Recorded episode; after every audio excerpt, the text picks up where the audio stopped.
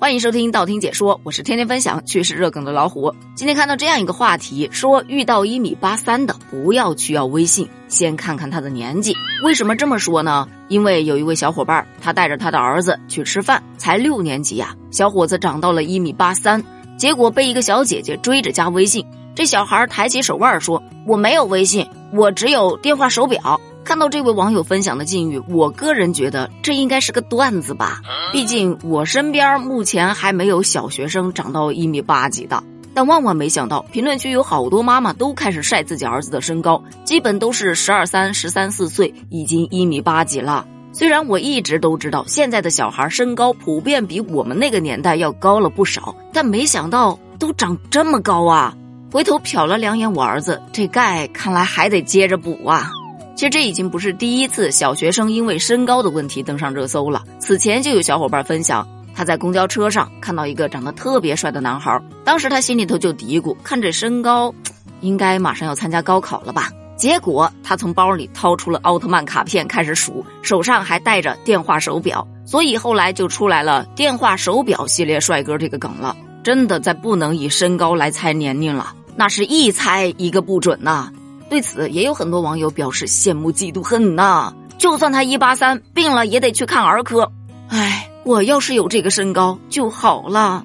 其实现在呀，随着生活条件越来越好了，大家对于身高也是越来越在意了，男生尤其如此。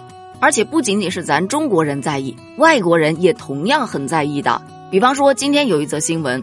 在德国，有一名二十一岁的男子，名叫莱昂。他身高一米七二，觉得自己在照片上看起来就像个侏儒一样，怎么看自己怎么没有男子气概。于是，一咬牙，一跺脚，他花了三次手术，打断了三次腿骨来增高，把自己的身高从一米七二增长到了一米九，增加了整整十七点七八厘米。他个人对这样的成果非常的满意。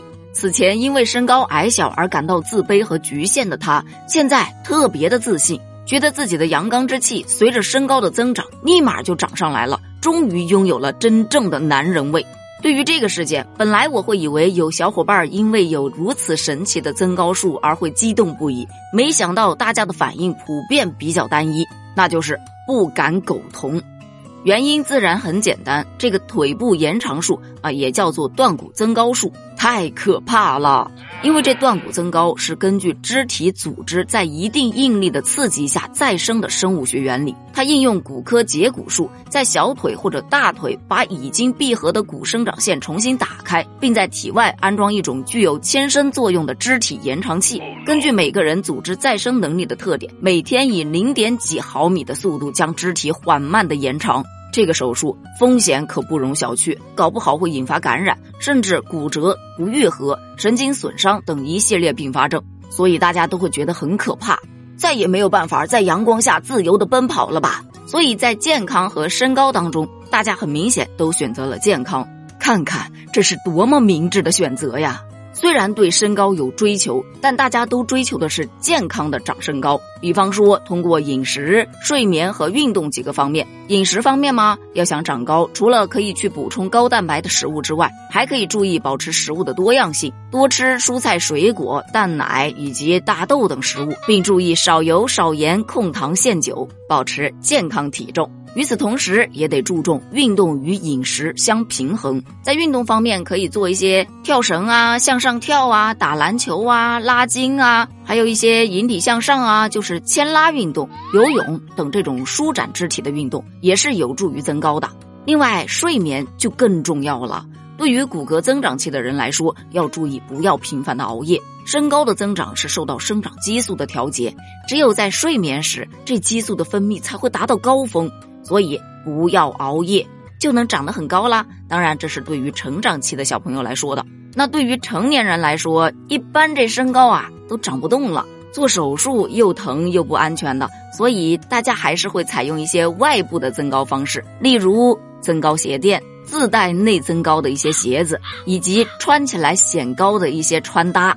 但其实身高也并不是衡量一个人价值的唯一标准，咱们可以去在意，但也真的没必要过于在意。